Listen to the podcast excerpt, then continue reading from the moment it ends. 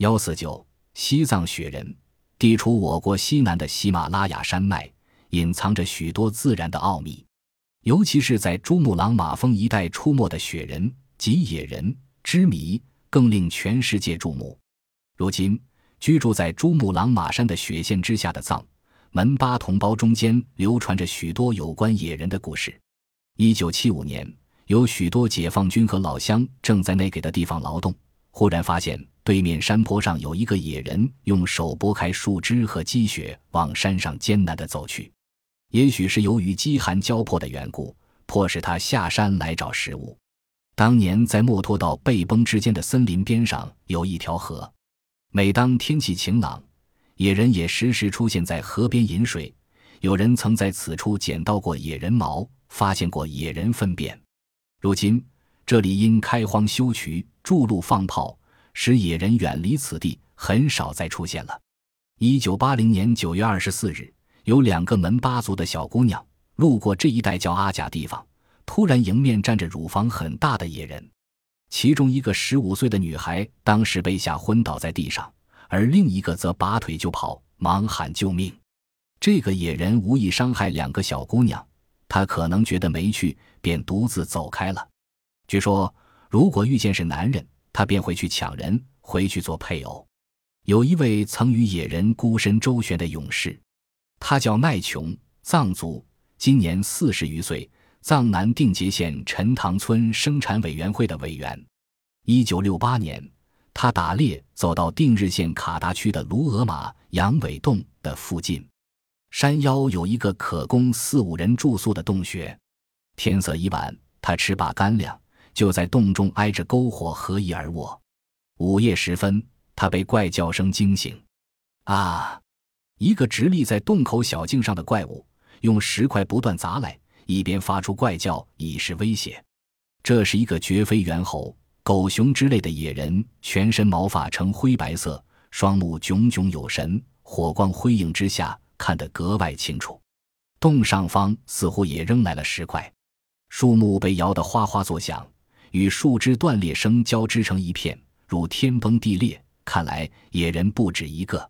原来这洞穴可能是野人居住的家，难怪他们对侵入者那么愤怒。怎么对付其飞掷的石块发出的抗议？唯一有效的办法是火。经过二三小时的周旋，这场用火与石进行的辩论结束了，一场侵入与反侵入的风波平息。天色渐白。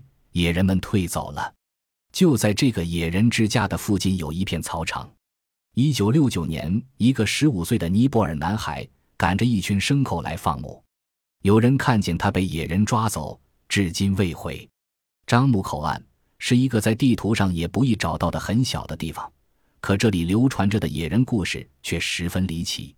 一九七二年十一月，一边对方战士去边境巡逻，他们行至一片密林之中时。有一个战士不知什么原因掉队了。当队伍转过一个山嘴时，发现了这一情况，并马上派人返回去找他。可是找了很久，仍不见他踪影。这个战士神秘失踪了。几个月之后，又有一队战士巡逻路过去阿拉悬崖下时，忽然听见崖人有人在喊叫。战士们抬头望去，只见在五十多米高的土崖上有一个洞穴，那里无路可行。有一个人正站在洞口处大叫，显得十分着急。他好像被什么追赶似的，竟一下跳了下来。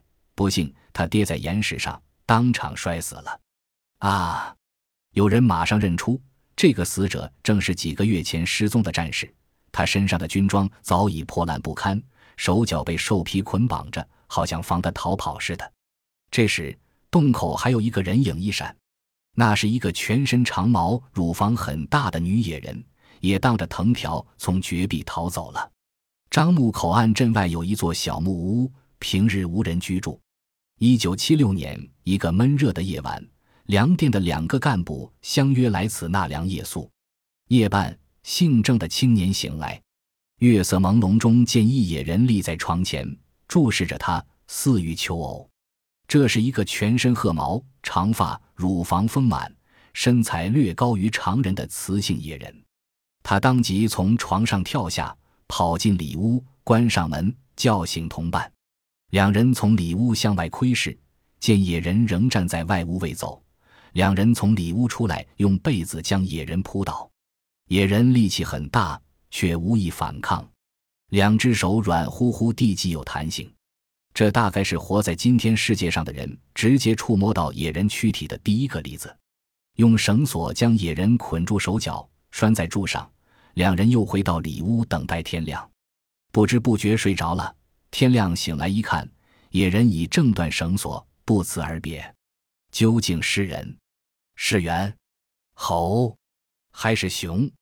当地群众如门巴族以折扇、野男人、折母、女野人的专用词汇呼之，以区别于人、猿、猴、熊的称呼，不容混淆。雪人到底是什么样子？仍然是一个谜，但是专家们根据已掌握的材料推测，认为它可能是以下几种情况：第一，是一种类似人的动物，即属于人类的先祖，因遗留在喜马拉雅山区，适应了这里的寒冷生活而成为雪人；第二，可能是一些原始人，因长期隐居深山之中，漫长的关闭生活使它们变化成一种动物；第三，也许。那些雪人并不是类人动物，而只是其他动物而已。